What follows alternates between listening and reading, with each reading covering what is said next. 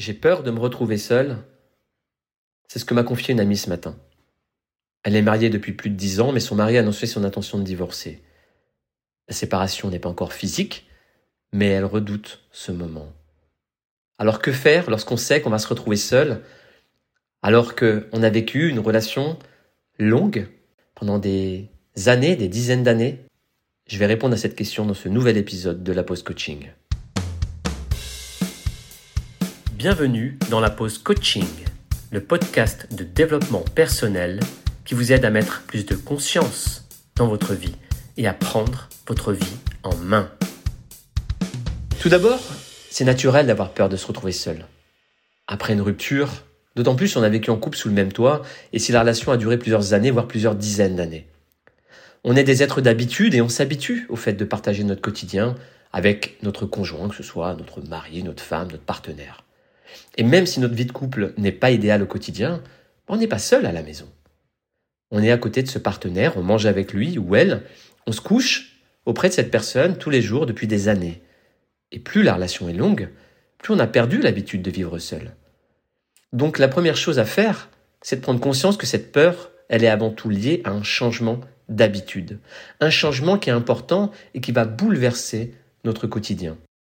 Mon amie me confie que depuis qu'elle est en couple, elle sort peu avec ses amis. Elle est devenue casanière. Elle n'a plus l'habitude de sortir et elle sait qu'elle en aura besoin si elle souhaite éviter de rester seule chez elle. Elle devra s'habituer à une nouvelle vie qu'elle n'a pas connue depuis des années. Elle redoute ces moments de solitude et elle redoute les moments où elle devra sortir de sa zone de confort. Elle n'est pas la seule. De nombreux hommes et femmes s'enferment dans leur vie de couple après plusieurs années. Ils sortent moins, ils deviennent plus casaniers, puis ils restent en couple par peur d'être seuls, même s'ils n'aiment plus leur conjoint que leur vie de couple ne les rend plus heureux. Si les deux partenaires restent ensemble, bon, quelque part, ça pose pas vraiment de problème. C'est le jour où un des deux partenaires quitte l'autre que ça devient un problème pour la personne qui a été quittée. Certaines personnes me disent je ne supporte pas la solitude. Mais qui apprécie réellement la solitude? En ce qui me concerne, j'aime me retrouver seul au calme pour lire, réfléchir, écrire, mais je me verrai pas être seul toute la journée dans mon appartement pendant plusieurs jours. On est des êtres sociaux, on a tous besoin de connexion sociale. On ne doit ni subir la solitude, ni la fuir. On doit viser un juste équilibre selon nos besoins. Avoir peur d'être seul lorsqu'on sort d'une relation longue, c'est donc naturel. En revanche, certaines personnes ressentent parfois des angoisses fortes lorsque leur partenaire leur annonce la rupture. Ces angoisses sont souvent liées à une peur de l'abandon, qui résulte d'une blessure d'abandon. Si c'est votre cas, je vous conseille de vous orienter en premier lieu vers un hypnothérapeute ou vers un thérapeute spécialisé dans ce qu'on appelle la libération des empreintes émotionnelles. Vous n'avez qu'à taper sur Internet euh, Clean, méthode Clean, C-L-E-E-N, ou la méthode TIPI, T-I-P-I, pour trouver un thérapeute euh, spécialisé dans la libération des empreintes émotionnelles. Passons maintenant au conseil pratique. On a vu qu'avoir peur, c'était un mécanisme tout à fait naturel. La peur, c'est l'anticipation d'une situation que l'on redoute. On anticipe que nous ressentirons la solitude et que nous serons malheureux lorsque nous nous retrouverons seuls dans un appartement. Je ne vais pas vous le cacher, oui, vous vous sentirez seul au début. Le temps de vous habituer et de prendre vos marques. Le temps de rééquilibrer votre vie et de reconstruire une vie qui vous inspire, qui vous donne du plaisir et qui vous anime. Car l'erreur qu'on fait lorsqu'on pense au moment où on se retrouvera seul, c'est de croire qu'on ne sera plus heureux. C'est de croire qu'on ne vivra plus de bons moments, que l'on ne sera plus jamais en couple, comme si notre vie s'arrêtait après la rupture, que tous les beaux moments qu'on a vécus dans notre vie sont dans notre passé.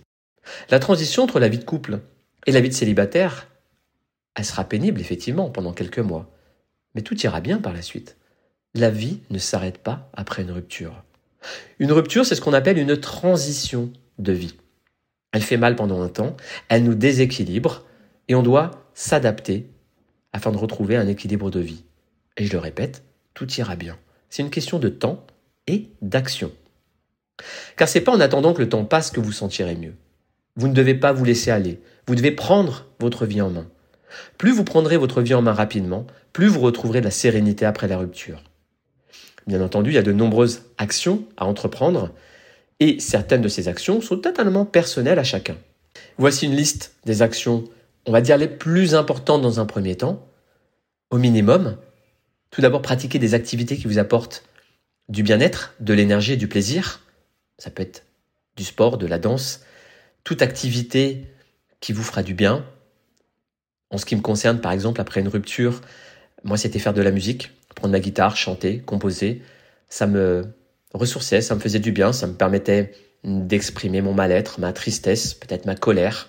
Ensuite, sortir avec des amis ou recontacter d'anciens amis, vous entourer de personnes bienveillantes, car lorsqu'on se retrouve seul, sans amis, forcément on sent la solitude, notamment s'il y a eu un isolement après la rupture. Comme je vous le disais précédemment, nous sommes des êtres sociaux, nous avons besoin d'être en contact avec d'autres personnes. Ensuite, profitez de la rupture pour faire un point complet sur votre vie, afin de vous réaligner sur votre nature profonde et ainsi trouver plus de sens dans votre vie. C'est-à-dire aller chercher en vous ce qui est important, quelles sont vos valeurs, qu'est-ce qui est important dans votre vie pour pouvoir faire des choix qui seront bons pour vous. Il y a des choses que vous pouvez choisir pour vous sentir mieux dans votre vie. Et quatrième action, c'est d'équilibrer les domaines de votre vie afin de moins souffrir de la rupture. On peut décrire cinq domaines de vie, la vie sociale, la vie professionnelle, la vie personnelle, la vie familiale et la vie de couple. La vie de couple, on n'en parle pas puisque vous sortez d'une rupture, mais vous avez les autres domaines de vie qui sont là. Comme je disais tout à l'heure, vie sociale, vous devez y travailler. Vie professionnelle, vous devez vous poser des questions. Est-ce que je suis bien dans ma vie professionnelle aujourd'hui? Est-ce que je suis heureux ou pas? Autant en profiter pour faire le point et éventuellement pour vous réaligner, pour vous diriger vers euh, quelque chose qui vous anime plus, qui vous fait plus de bien. Parce que si vous sortez d'une rupture et que professionnellement vous êtes dans un métier euh, que vous n'aimez pas, que vous subissez ou qui vous apporte quelque chose de négatif en plus dans votre vie, forcément que vous aurez du mal à surmonter la rupture, parce que vous n'aurez rien sur quoi vous raccrocher. Alors que si votre vie professionnelle vous plaît, ou n'est pas pénible, je dirais au minimum, mais c'est toujours ça de gagner. Ce sont les actions minimum à entreprendre. Il y a bien sûr beaucoup d'autres actions pour aller mieux, notamment en termes de gestion des émotions, en termes d'analyse de la rupture, pour capitaliser sur la rupture, c'est-à-dire tirer un enseignement de la rupture. Si vous souhaitez aller plus loin, je vous propose de découvrir mon livre Rupture amoureuse, le début d'une nouvelle vie, qui est disponible dans toutes les librairies. Je vous recommande bien sûr de privilégier les commerces locaux, donc votre librairie de quartier. S'ils ne l'ont pas en stock, vous pouvez le commander chez eux. Et si vous préférez les boutiques en ligne, vous pouvez le commander sur Amazon, Fnac, etc. Il est disponible également en format numérique. J'espère que cet épisode vous a aidé. Si c'est le cas, partagez-le à vos amis et si vous avez envie d'aller plus loin, si vous ressentez le besoin d'un accompagnement, vous pouvez vous rendre sur mon site internet réussirsalation.com. Je vous embrasse et je vous dis à très bientôt.